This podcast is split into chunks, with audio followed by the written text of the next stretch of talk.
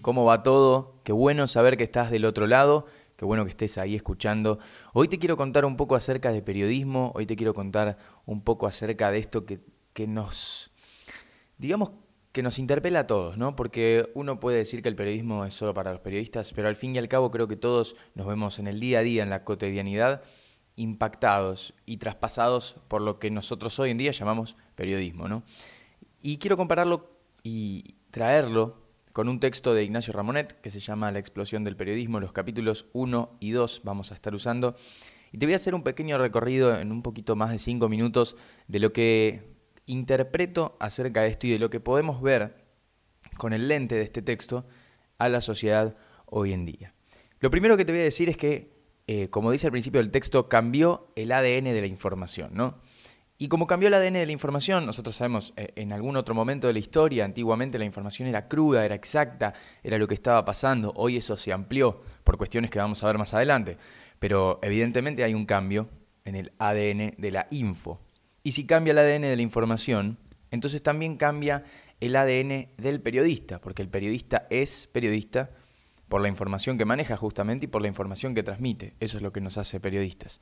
Y esto abarca todos los ámbitos en, esta cuestión del cambio del ADN del periodista no es solamente un cambio de ADN eh, para una cuestión específica, para un punto específico del periodismo y de la comunicación, sino que abarca absolutamente todos los ámbitos. Hoy lo vemos en los medios, eh, medios tradicionales como lo son la televisión, como lo son la radio, también los vemos en las redes sociales, em, en los diferentes portales web que hasta hace 30 años no existían. Entonces, el periodista, como te decía, lo vemos diferente a lo que lo podríamos haber visto hace medio siglo atrás. Cambió, ya no es el mismo, ya no abarca las cosas de la misma manera. Y esto es porque la lógica de la información también cambió, ¿no? Antes era, bueno, te doy la información y el periodista tenía que chequearlo absolutamente todo, tenía que estar bien, tenía que estar muy eh, escrito muy correctamente, sin faltas de ortografía. Hoy es, lanzo la información, quizá por esa ansiedad de tener la primicia, quizá por esa ansiedad de tiene que ser viral, lanzo la información y luego la corrijo, ¿no? Esto dice un poco, todo lo que yo te voy diciendo está en el texto y, es de ahí donde voy sacando todo. La lógica de la información cambió. Tiro la información, después la corrijo si es que estuvo mal, si es que faltó algo, inclusive si alguna fuente no estaba bien chequeada y necesitaba un poco más de fundamentos, no importa, primero tengo que lanzarlo, ¿por qué? Porque Internet lo necesita. El Internet se mueve rápido, el Internet es veloz, el Internet es viral. El Internet no es un medio también, o por lo menos eso dice en el texto eh, de Ramonet, citando a un profesor de una universidad en Estados Unidos, que el Internet no es un medio, es más un lugar donde está la sociedad. El Internet no es como la televisión, como la radio, el Internet es otra cosa.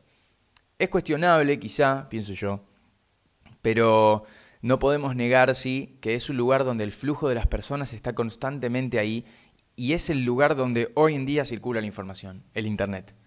No hay otro lugar donde haya tanto peso para la información como lo es el Internet hoy.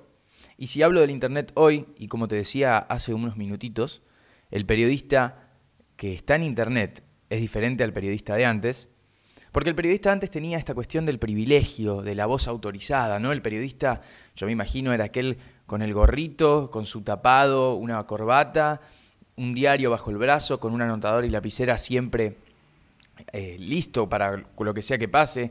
En algún momento quizá una cámara fotográfica, más adelante en el tiempo también. Y hoy el periodista ya no es eso.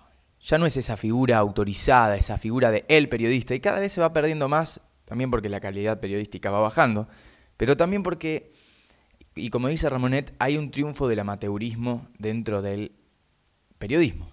Están los que son los prosumidores, los que consumen la información y también la producen. Hoy cualquiera con un celular puede comunicar algo que pasó. De hecho, generalmente, y esto también lo cita el texto, ya el tema de los corresponsales que se iban al exterior y eran los que traían la primicia exclusiva de lo que pasaba afuera, casi que ni existe y no se envía periodistas al exterior, porque cualquiera que esté en el exterior saca una foto, la sube a Twitter y se viraliza al instante.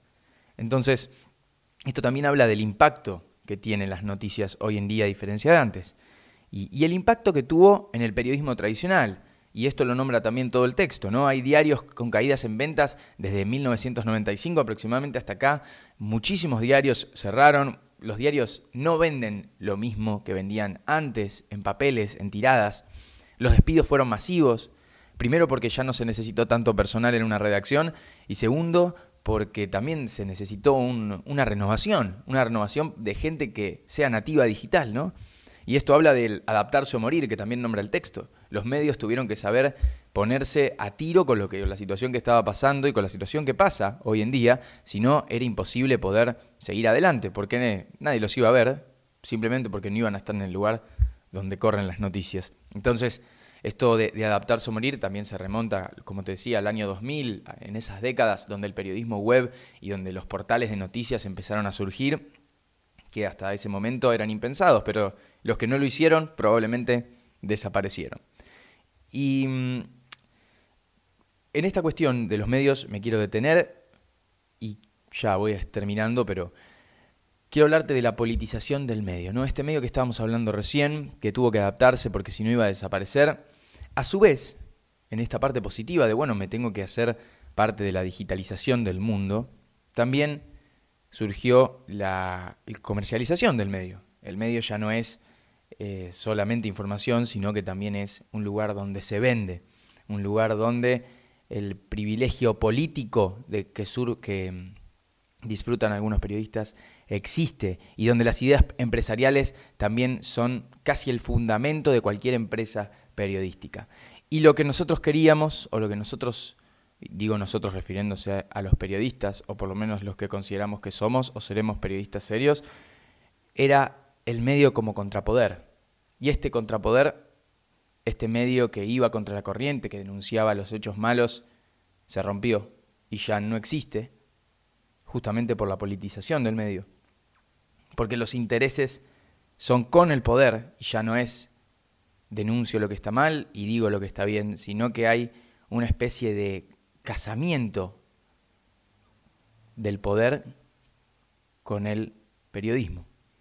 Y la información se contamina porque hay mucho, hay demasiado que decir y se empiezan a mezclar opiniones, se empiezan a mezclar falsas informaciones, todo por esto que te decía recién. Entonces, cerrando, quiero dejarte con esta idea, para que lo pienses y para que lo tengas presente, con todo este recorrido. ¿Qué es lo que verdaderamente vale? ¿Qué es lo que vale para el periodismo y qué es lo que vale para la gente? ¿Qué es lo que hace que el periodismo sea periodismo y qué estamos dispuestos nosotros a consumir y a qué precio?